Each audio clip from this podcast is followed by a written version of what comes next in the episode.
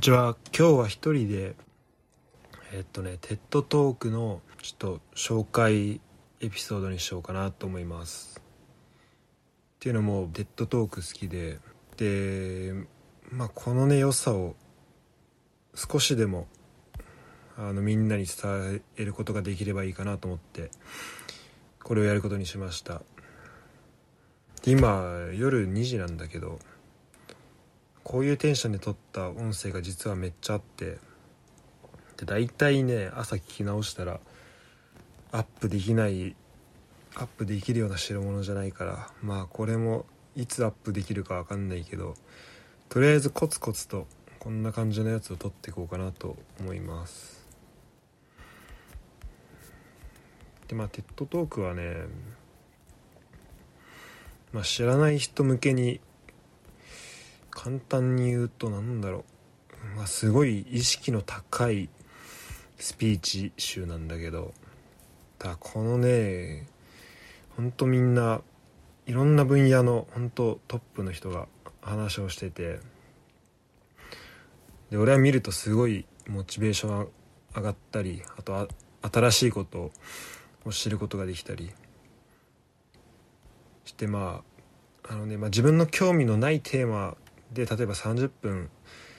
とかの長さだとちょっと見る気なくなっちゃうんだけどでも自分の興味のあるテーマだったらそれをねちゃんと見切った時って本当にもう後悔がない。あのま失敗がない。まあ、勝ったことしかなくて簡単に言うとテッドトーク聞いた聞いてね。なんであの結構ねあの日本語字幕とかついてるやつも多いから、これ是非見てほしいなっていうのがあります。で Apple Store まあ多分 Google とかでもあの TED のアプリは無料で落とせると思うんでそっから見てほしいんだけど今日はねそんな TED トークの中でまあ何個か、えー、俺の好きなエピソードエピソードじゃないエピソードじゃないかトークを、えー、紹介できたらなと思います。基本的に全部英語なんであの俺はこれ留学前、えーと、大学2年生の時とかにの学校行く途中でよく見ててで多分きっかけは英語の授業で使ってる使ってたっていうのが多分最初に見たきっかけだと思うんだけど普通にその話がすごい面白くて。で最初見たのが何だったかちょっと覚えてないんだけどあのまあでもねあのそこ俺がきっかけでいろんなやつを見るようになりました。まあこれだけ押さえておいてほしいっていうやつは大体このテッドトークのね人気のビデオを見たら、まあ、載ってるんでそこを、まあ、今回も多分その辺の紹介にはなるかなと思うんだけど。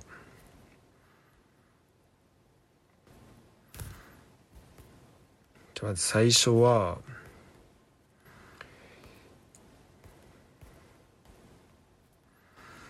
うんどうしようかな。結構ねあの今ちょっと何話そうか探しながら見てるけど大体ここでね人気になってる人今ねひとしきり話したんだけど録音ができてなかったから簡単にえっと話し直します。えっと今話したのがね本当はこんなテンションで話さない方がいいかもしれないけど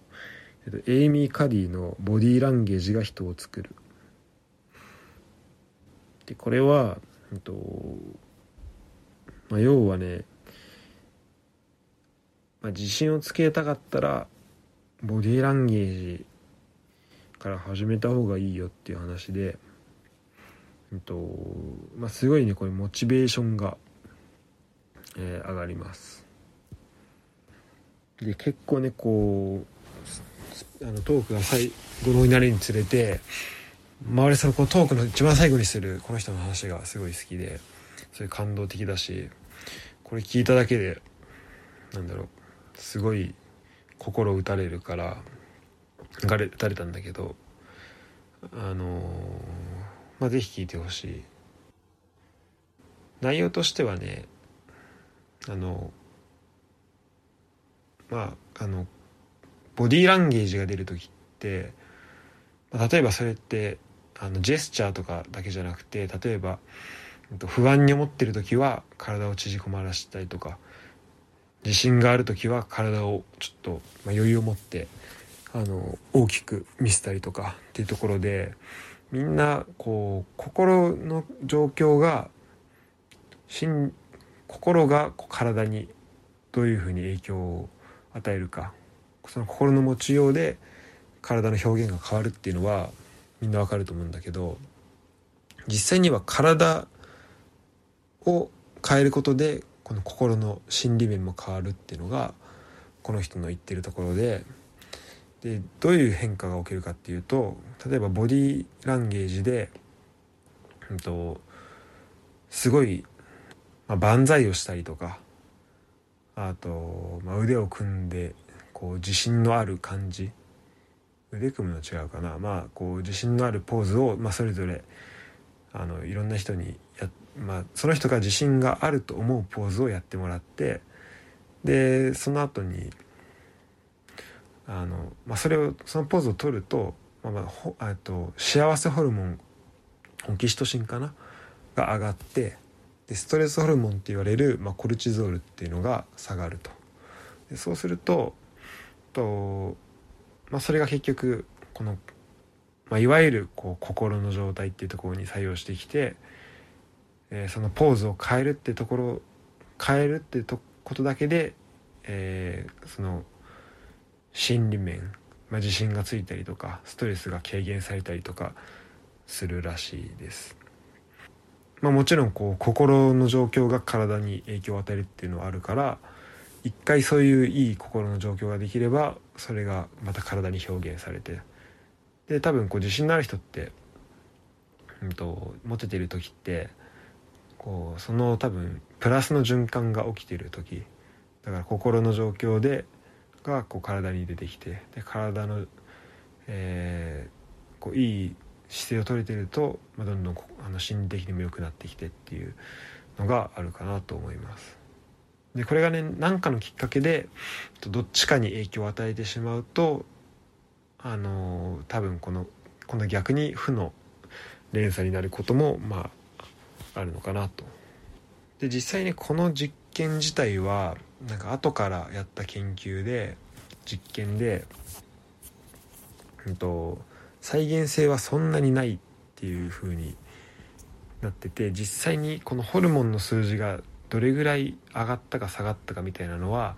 本当かなっていうところはあるみたいなんだけど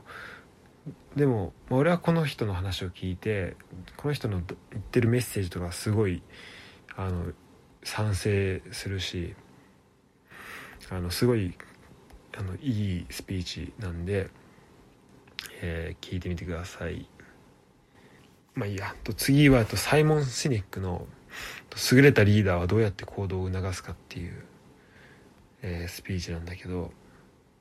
これね結構、うんと、とマーケティングとかそっちの話に近いかもしれないんだけど、うんと、この人のだ、うんと、言ってるモデルっていうのがあってそれが、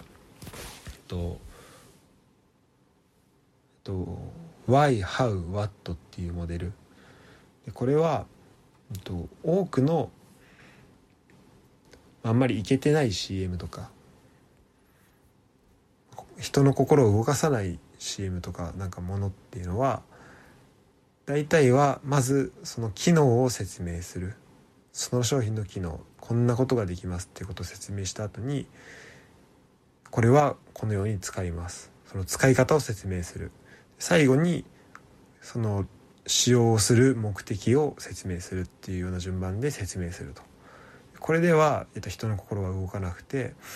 えっと、このスピーチではアップルの話とかあとマーティン・ルーサー・キングのえー、キング牧師の話とかあとライト兄弟の話とかを例に出してるんだけどこの人たちは、えっと、Y How, What の順番で考えてる。でアップルの広告とかは例えば私たちはこういう世界こういうこういうことが実現された世界っていうのが、うんと、を目指していますでそれをするためにはこういうことが必要であそういうそういう世界はこのようにすれば実現できますでその世界を実現するには、まあ、具体的にこういうような商品を使うとできますっていうような、まあ、順番で、えー、トークをトークというか CM とかは、まあ、そういう風な順番になってるっていう CM かな、まあ、あの例えばスティーブ・ジョブズのスピーチとかは、まあ、そういうような順番で話してる。でその順番で話すことが、えっと、人の興味を引いたりとかあと心を動かす。っていうことにつながるっていう話をしてます。でこれはね結構、まあ、俺はえっとね、まあ、結構さテッドトーク聞き始めぐらいに見てすごいトークもうまくてあのスピーチもうまくてそれだけですごいあの良かったしあと、まあ、まあのキング牧師ライト兄弟アップルの、まあ、どれか一つでも聞いたことがあればあのまあ面白く聞くことができるんじゃないかなと思うんであのあんまり人を選ばないっていうところでもおすすめです。で面白い3つ目はジュリアン・トレジャーの人を引きつける話し方。でこのねまず、えっと、人を引きつける話し方の前にこの話し方はしちゃいけませんっていうので、まあ、7つ。話し方のアンチパターンみたいなのを紹介してて、まあ、例えば人の噂話をするとか、えー、ネガティブな話をするとかあと、まあ、独善的に話すとかっていうのはあのそういう話し方をするとこう聞く人がいなくなっちゃいますよって話をしてるんだけどその後にじゃあこういう話をするといいです話し方をするといいですよっていうのでありありのままに話すとか、えー、まあ、正直に話すとかっていうまあこう話をしててで最後に実際の声の出し方の話をしてる。鼻から出す声はこういう伝わり方をしますとかで喉から鼻声を出すとこういう伝わり方になって、えーむえー、胸から声を出すとこういう伝わり方になりますみたいな話をしてる。で、まあ、それはその声の出すところなんだけどあと声のピッチとかあと音程とかあと強弱によってこういう伝わり方になるよねって話をしててあの人を話す人に何か喋るっていう時のノウハウっていうのノウハウが詰まってるトークなんじゃないかなと思います。そうでえっとねこのねアポロ・ロビンスの注意をそらすテクニックっていうのはこれねすごい面白くて俺が多分中学生だったらこれめっちゃ真似してただろうなと思うんだけどこれね人の注意に関する注意力に関するえー、まあ、テッドトークになってるんだけど人の注意ってすごい散漫になりやすくてなんでかっていうと人は一度に一個のことしか処理できないから。例えば何かうんとねなんか有名な実験があって見えないゴリラだっけな？っていう実験があってでそこでは、まあ、いろんな人にこうバスケの選手がパス回しをしてる動画を見てもらってでそのパスが何回成功したかっていうのを数えてもらうんだけどそのねパスをしてる隣でパスをしてるとなんかゴリラがやってきてゴリラがその選手の周りとかあと選手の間とかをこう歩き回っていくっていう、まあ、動画をまあそのいろんな人に見せるんだけどその見せ終わった後になんかこの動画の中で変なとこありませんでしたかって見せた人に聞くと、まあ、大体の人は「いや特に見当たりませんでした」って答える。で実際は、まあ、ゴリラがその選手の周りだけじゃなくて選手の間とかにも入ってるから絶対に変なものを見てるはずなんだけどでもそのねパス回ししてるあパス回しじゃなくて動画を見てる人はそのパスの数を数えるのに夢中になってるからそれに気づかない。そのゴリラがいたことに気づかないっていうのがあってでこれだけ聞くとねあの本当にそんなことそんなに注力って散漫かなって思うんだけどでも実際やっぱそれに近いことって起きてて、まあ、あのよく、まあ、だからスリとかされる人とかそうだしあの、まあ、俺もなんか一つのことに集中しててで目の前で一応視界には入ってるんだけど頭が処理できてないってこともあるしあと本当なんか何かに追われてる時ってあの人との会話って結構なんかおろそかになっちゃってる時あるなとも感じるしまあこの人の注意力ってすごい散漫になりがちだなっていうのを教えてくれます。でこのねトーク面白いのは、まあ、話も面白いんだけどあの実際にあこの人はねなんかスリで一時期生計を立てたのかスリをずっとしてたらしいんだけど実際にこうどうやってスリをするのかをこう実演で見せてくれるんだけどこれがねめちゃめちゃうまくて、まあ、なんかよくこう手品師がやってるようなことに近いと思うんだけどそれがそのねスリをする前のトークで、えー、まあ、こういうメカニズムで人は注意力を失いますって話をしてるんだけど本当にそれとそれ通りにスリをしててあのすごいねこう納得力のあるスリを見ることができます。これすごいおすすめです。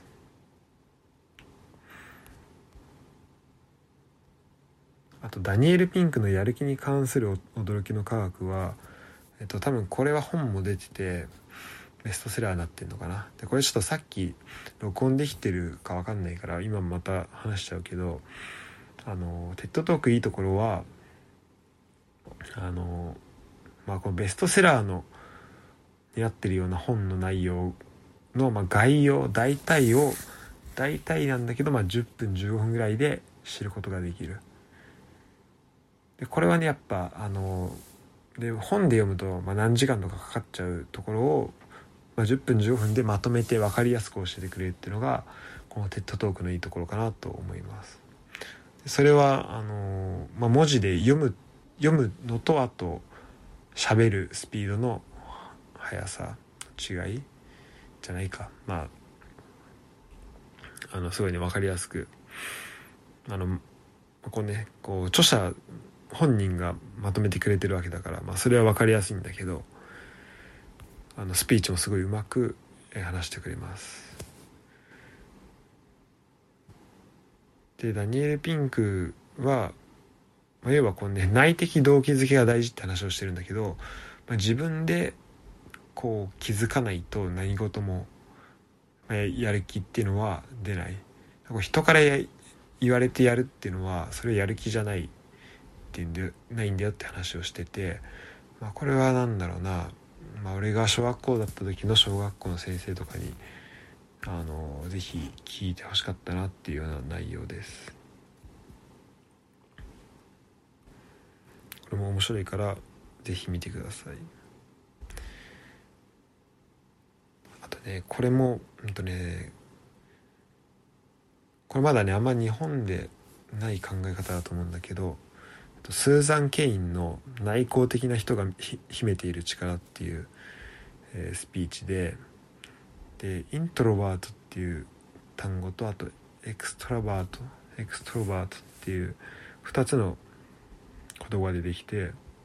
でそれぞれ introvert は内向的で extrovert は外向的っていう、えー、単語で表されてるんだけど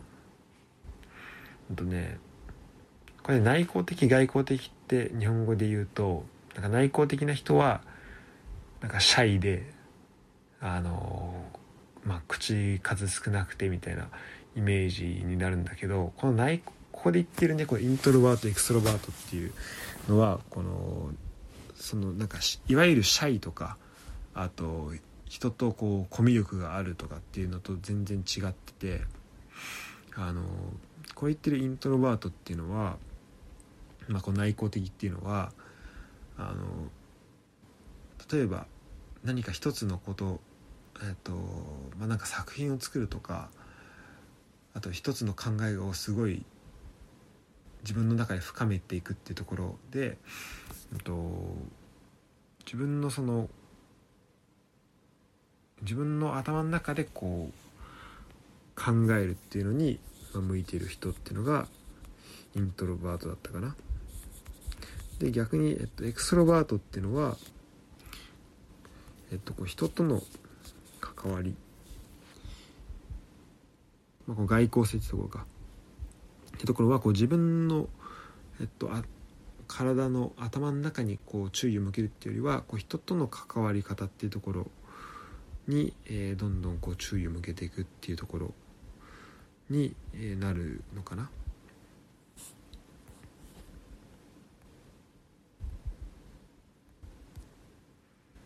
うん、だからまあ外交的ってまあ言われるところなんだけ外交的内向的ってまあ言われるところではあるんだけどうん。まあ、これはね、えっと、日本で多分言われてるようななんかシャイとか、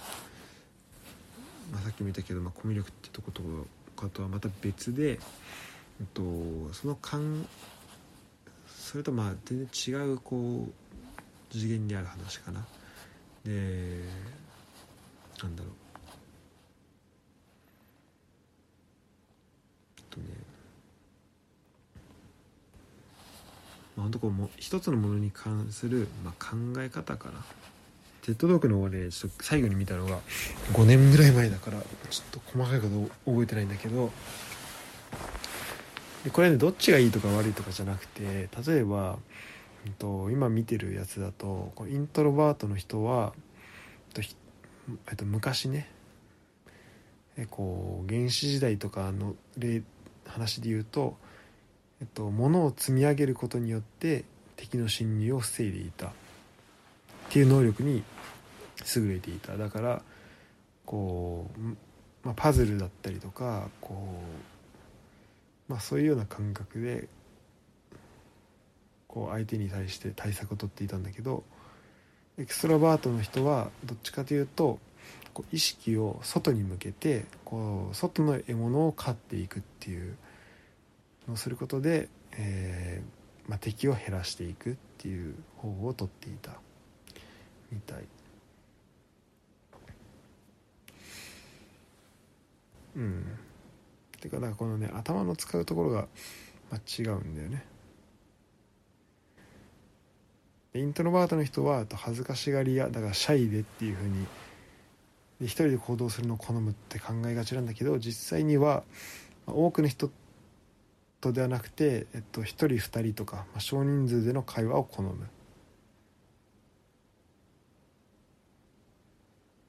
で、えー、イントロバートの人にはなんかプレゼンとか多くの人の前で話すことも、ま、できるっていうのでだからこれはねあの別にシャイっていうところとこの内向的っていうのはまた別物だよっていうことは言ってます。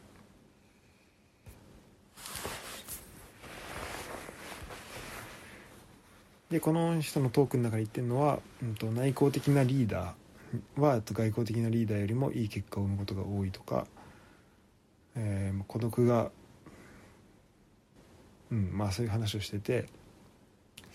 で確かにまこれで考えてみると、まあ、内向的っていうのはこう自分あの頭の中でいろいろ考えてから、まあ、行動に移ってところだから、まあ、多分リーダーっていうのを考えた時にまあ、もちろん行動にすぐ移せる人だったりとか、あのー、ま、多くの人と話をするのが得意っていうリーダーも、まあ、必要であると思うんだけどこうちゃんとねこうプランニングをしてうわエアコン切ったなプランニングをしてあのー、何かをする前にいろいろ考えて、えー、まあから行動に移すことができる人っていうのは、まあ、確かに結果をいい結果を生むことが多いんだろうなっていうふうに思います。あこれはねすごいもう今から言うのはすごいえっとねおすすめでこれ本にもなっててこれもなんかすごい人気の本だと思うんだけどスタンフォード流ストレスとの付き合い方みたいな本があってそれ書いてるのがケリー・マクゴニガルっていう人の人ででテッドトークだと「ストレスと友達になる方法」っていうようなタイトルで、えー、紹介されてます。あとトークがあります。でえっとねこの人もこのトークを話す前まではそう思っていてで今でも、えっと、俺らはそういうふうに思っていることがあるんだけどそれっていうのはストレスは病気の原因になってあらゆる病気のリスクにリスクを高めるっていうふうに考えられていたんだけど、まあ、実はそうじゃないっていうことが分かった。でと実際はストレス自体が害があるわけじゃなくてこのストレスをどう捉えるかっていうのが、えー、重要だよっていう話をこのケリーさんはしてくれてます。でまあ大体ストレスってストレスを感じる時とか、まあ、プレッシャーで置き換えてもいいけど、まあ、そういう瞬間ってあると思うんだけど例えば何か発表する前にすごい心臓がバクバクしてきたとかなんか喉が渇いてきたとか汗がなんか冷や汗かいてきたとかあるとあると思うんだけどそれっていうのは本来はそうやって悪い反応ではなくて体がその今から起きる、まあ、いろんな予期しえないこと予期できないことが起きるからそれに対する体がそれに対して体が準備してくれてるっていうのが実際に起きてることらしい。だから、えっと、心臓がバクバクバクバクしてるのは今から起きる予期して予期できないようなことに備えて体体中に血をこう巡らしてくれてる。っていうことだし、えー、そうだね。ではあの汗かくっていうのもこう頭の頭がこう熱すぎると,、うんと、頭がうまく働かないからこう頭を冷やしてくれるっていうようなところとかも、まあ、あるのかな、まあ、とにかくこう体の正常な反応ででそれはねこうストレスが良くないものとしてそれを抑えるようなことっていうのはあの一見するとストレスに対して対処うまく対処してるように見えるんだけど実際には、まあ、マイナスの効果になっている。でこのトークで紹介してたのは、えーと、ストレスと病気の関係を見た時にストレスのストレスを感じてた量どれぐらいストレスを感じた感じてたかっていうのとあと病気のその進行度合いとか数っていうのには、えー、関係性がなくてそれよりも病気をあ病気じゃない。ストレスをいいものと捉えてるか悪いものと悪いものと捉えてるかっていうのに病気との関係性があったみたいでストレスを悪いものと捉えてる人っていうのは、えー、病気も増えてで逆にストレスをいいものと捉えてる人はその病気になってる人っていうのが、まあ、少なかったっていうような結果があってこれ何でもそうだと思うんだけどやっぱりこう物事の捉え方っていうのがすごい大事だっていうのの、えー、例になるのかなと思います。こんなもんかな。とりあえず、まあ、たくさんあるんだけどこれ面白いのは、えー、と今から言うやつはマルコム・グラッドウェルのパストパスタソースと幸せについてっていう、えー、話です。この人はねジャーナリストなんだけどその人があのねまあいろんな話をしてくれてるんだけどえー、まあ多分いろんな取材をしてたのかな。でその中でまあいろんな話を人から話を聞いてそれの、えー、そこから得た、まあ、マーケティングのことでの本質だったりとか、えー、でさらに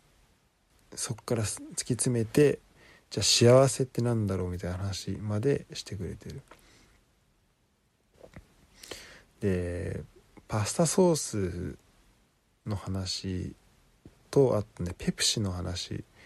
ペプシだっけな、まあ、コーラかな？の話を、えーまあ、例にとってるんだけど例えばでなんかその時のねえっと、まあ、ある人がペプシの、えーまあ、仕事を依頼されてでその依頼の内容っていうのがペプシコーラに入れるその、まあ、甘味料、まあ、砂糖、まあ、簡単に言うと砂糖の、えーまあ、一番いい量っていうのを適正な量っていうのを研究してほしいって言われてあ、まあ、調べてほしいと言われて、まあ、それを調べることにしたんだけど、まあ、この調べ方って、まあ、簡単で、えーまあ、ペプシコーラに入れる砂糖の量を、まあ、0%から、まあ、例えば20%ぐらいまで、えー、例えば0.1%ぐらい刻み0.1%刻みぐらいで用意してあげてでそれぞれの、えー、飲まし飲んでくれた人にその何パーセントの甘さが良かったかっていうのを、えー、こう評価してもらう。で甘さ控えめが好きな人は例えばじゃあ3%ぐらいが好きだったり、まあ、甘いのが好きな人は18%とか20%が好きだったりで、まあ、いろんな人がいると思うんだけどでこのね実験をする前の仮説としてはどっか一つに山ができて例えば、えっとまあ、甘くないコーラが好きな人って少ないしあと甘すぎるコーラが好きな人っていうのもいないからどっか一つに例えば、えっと、0%から20%で見るとしたら、まあ、10%ぐらいの甘さの割合のところでとなんか一個大きい山ができてであの他に、まあ、その山を中心としてこう他まああのなんだろう、まあ、それより少ない数で、えーまあ、その周りがどんどん、まあ、例えば10%が頂点だとしたら11%とか9%のところはどんどん少なくなっていくんじゃないかなっていうのがその最初の予測だったんだけど実際のデータを見ると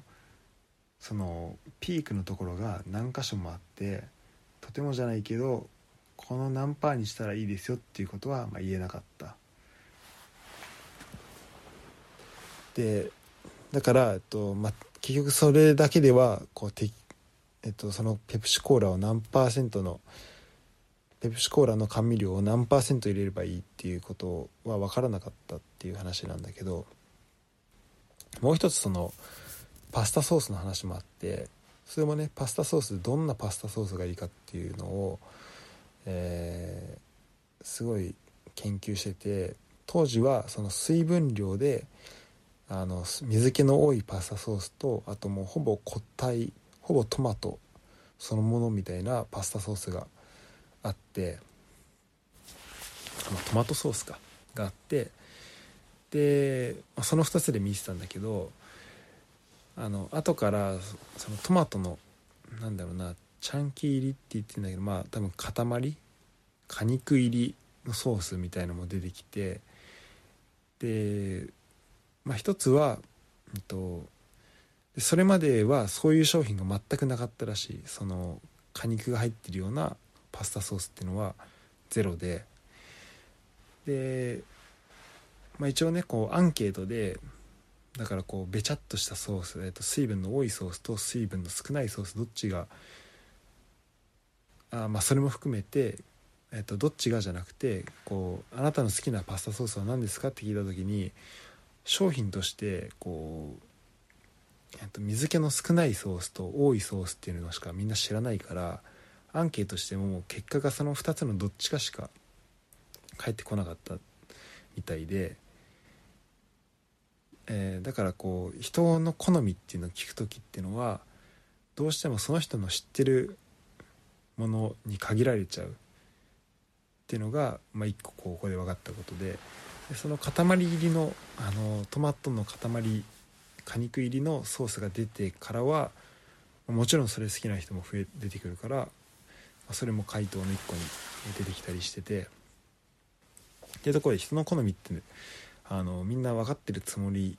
だけど、まあ、なかなか分かんないよねっていうのが、まあ、一つあるんだけどえっとねもう一つ面白かったのが結局だからじゃあどのパスタソースが一番なのって言われた時にそれってまあ結果人によって異なるっていうのがまあ答えだと思うんだけどこれってなんか何にでも言えるかなと思ってて例えばうんとでこの人ねこのグラッドウェルが言ってるのはえっと最もいいパスタソースっていうのは存在しなくて最もいいパスタソースたち、まあ、だから複数形だね。複数形で最もいいパスタソースっていうのは何個も存在するっていうのがもう言っててこれはね、えっと、最初に聞いた時はあんまりピンときてなかったんだけどでもまあ今このよく言う多様性とかそういうところの話に、まあ、めっちゃつながってるなと思ってあの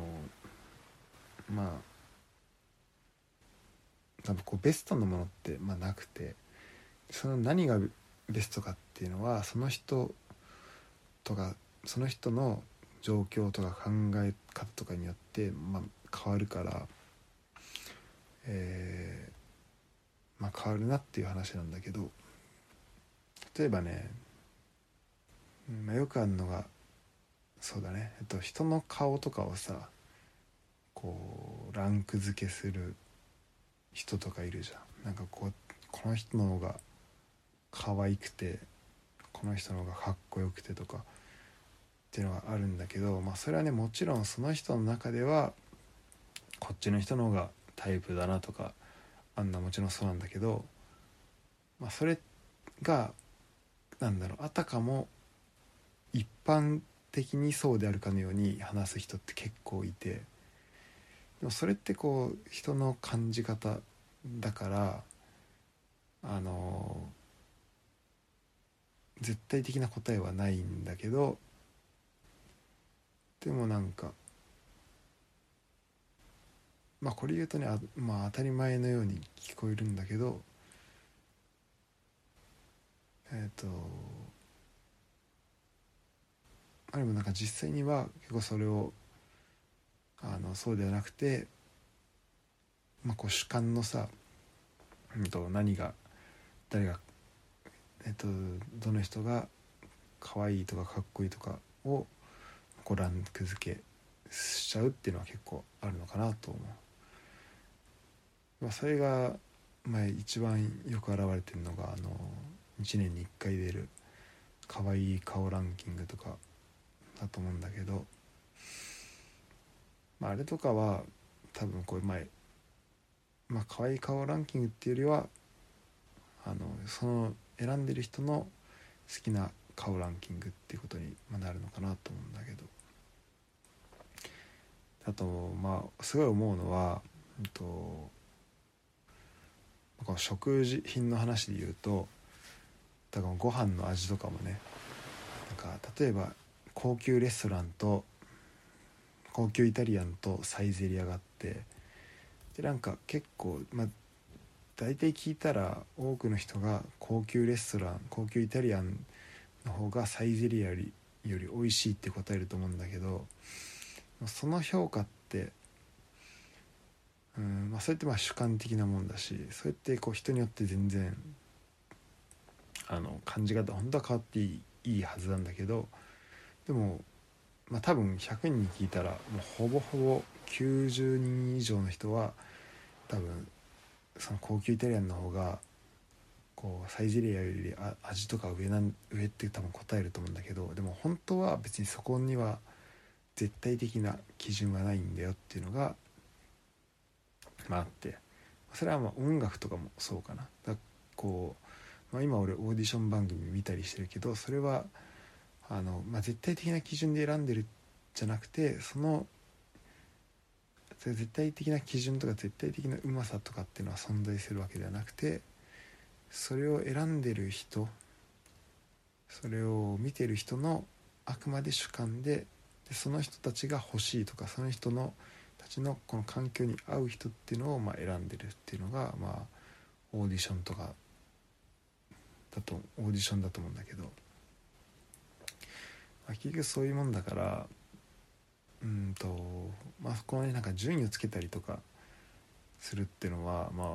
一個面白いところではあると思うんだけど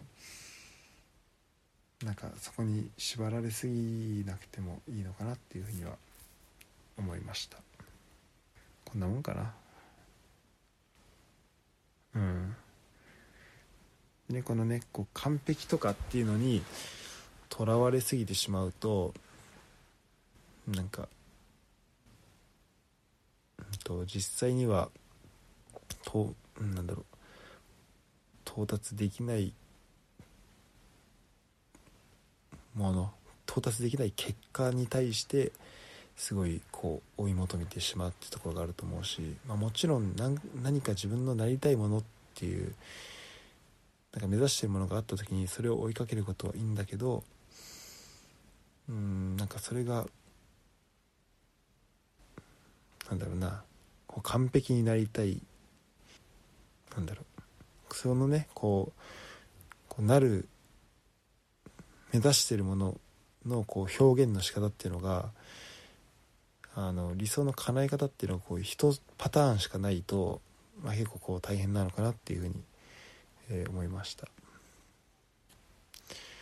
今日もなんか眠いしさっき今エアコンのすごいなんか汚いところが見えちゃったんで見えてもちあのもうやる気がないんで今日はここまでです。最後までありがとうございました。40分